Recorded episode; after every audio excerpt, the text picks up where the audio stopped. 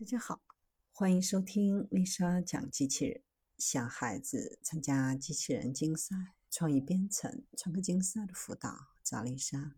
今天给大家分享的是 AI 办公自动化时代到来。微软正式宣布推出 Microsoft 三六五 Copilot，作为下一代 AI 生产力技术，基于大语言模型。微软将生成式 AI 助手嵌入到微软全家桶当中，将 Word、Excel、PowerPoint、Outlook 和 Teams 等工具套件进行升级，实现办公自动化处理。一方面是 ChatGPT 嵌入文本语言的交互能力，把办公场景进行转换，AI 可以直接调用和办公软件进行交互。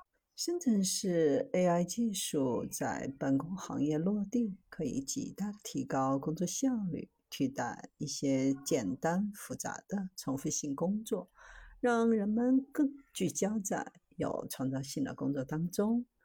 AI 也将冲击越来越多的工作岗位。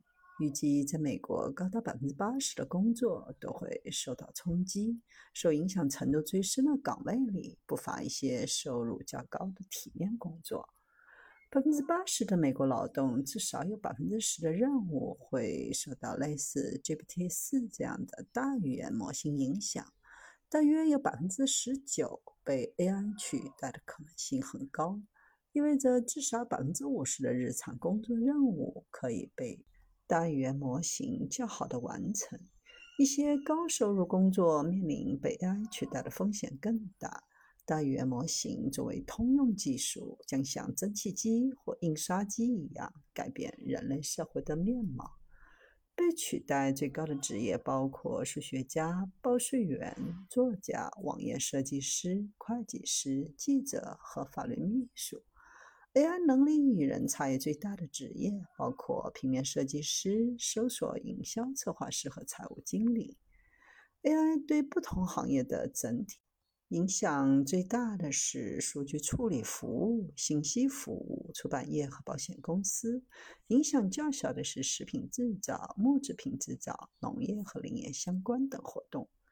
衡量 AI 能够取代人类的标准是直接访问 GPT-4 或采用 GPT 大模型辅助驱动的系统，是否能够将人类执行特定任务所需的时间减少至少百分之五十。如果可以将完成的任务所需的时间至少减少一半，甚还要保持高质量的工作水平，那么这份工作就可以判定由 AI 完成。在这样的情况下，个人该怎么做呢？已经有家长在为孩子的教育焦虑了。在这个革命性的应用面前，对教育的挑战却是非常大，很难给出一个通用的常规答案。但可以确定的是，我们对新技术不应该敬而远之，而是要学会怎么使用它。